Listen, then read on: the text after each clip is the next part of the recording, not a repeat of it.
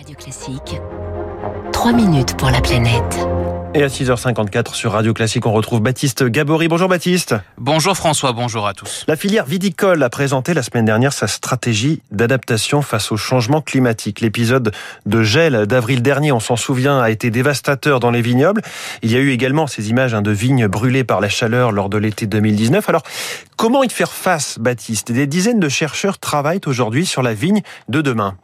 Oui, et notamment sur ce que l'on appelle l'innovation euh, variétale, la création euh, puis la sélection de nouvelles variétés résistantes à la chaleur, moins gourmandes en eau, en jouant notamment sur la phénologie, c'est-à-dire euh, sur les phases de développement de la plante. Loïc Lequinf est chercheur à l'Institut français de la vigne et du vin en charge du matériel végétal. Dans la clé de sélection, il y a forcément ces aspects de phénologie, c'est-à-dire hein, débourrer plus tardivement pour éviter les gels, arriver à accumuler moins de sucre, arriver effectivement à avoir ce qu'on appelle une utilisation, une efficience d'utilisation de l'eau moindre ou mieux adaptée que d'autres variétés, c'est-à-dire la, possibilité de transpirer la nuit et non le jour pour avoir trop de pertes en eau. Euh, donc il y a des tas de cibles qu'on intègre dans nos schémas de sélection. Des variétés d'Europe du Sud sont testées en ce moment dans l'Hérault ou dans le Bordelais, mais Loïc Lequinf et ses collègues travaillent également sur des nouvelles variétés résistantes aux maladies et donc avec moins d'utilisation de produits phytosanitaires. Avec ces nouvelles variétés, on arrive à réduire de l'ordre de 90% l'utilisation des produits phyto, que ce soit du cuivre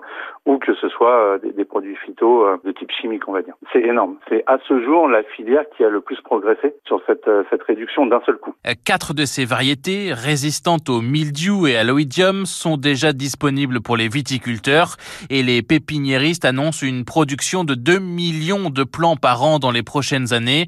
Objectif d'ici 2030, réussir à combiner combiner résistance au changement climatique et aux maladies. Il y a déjà une réponse de variétés qui sont inscrites qui permettent effectivement une adaptation au changement climatique, donc des variétés qui poussent en Grèce ou euh, des variétés qui poussent en Italie ou dans le sud de l'Espagne. En parallèle, il y a une réponse pour réduire les produits phyto et en fait la variété de demain ou les variétés de demain, l'idée c'est de cumuler l'ensemble de ces caractéristiques au sein d'une même variété. Et les équipes françaises pourraient d'ailleurs aller tester leurs nouvelles variétés en Espagne ou en Grèce pour se confronter à un climat similaire à celui que connaîtra la France dans quelques années. Oui, et Baptiste, les chercheurs français sont mobilisés également sur, tenez-vous bien, la vaccination de la vigne.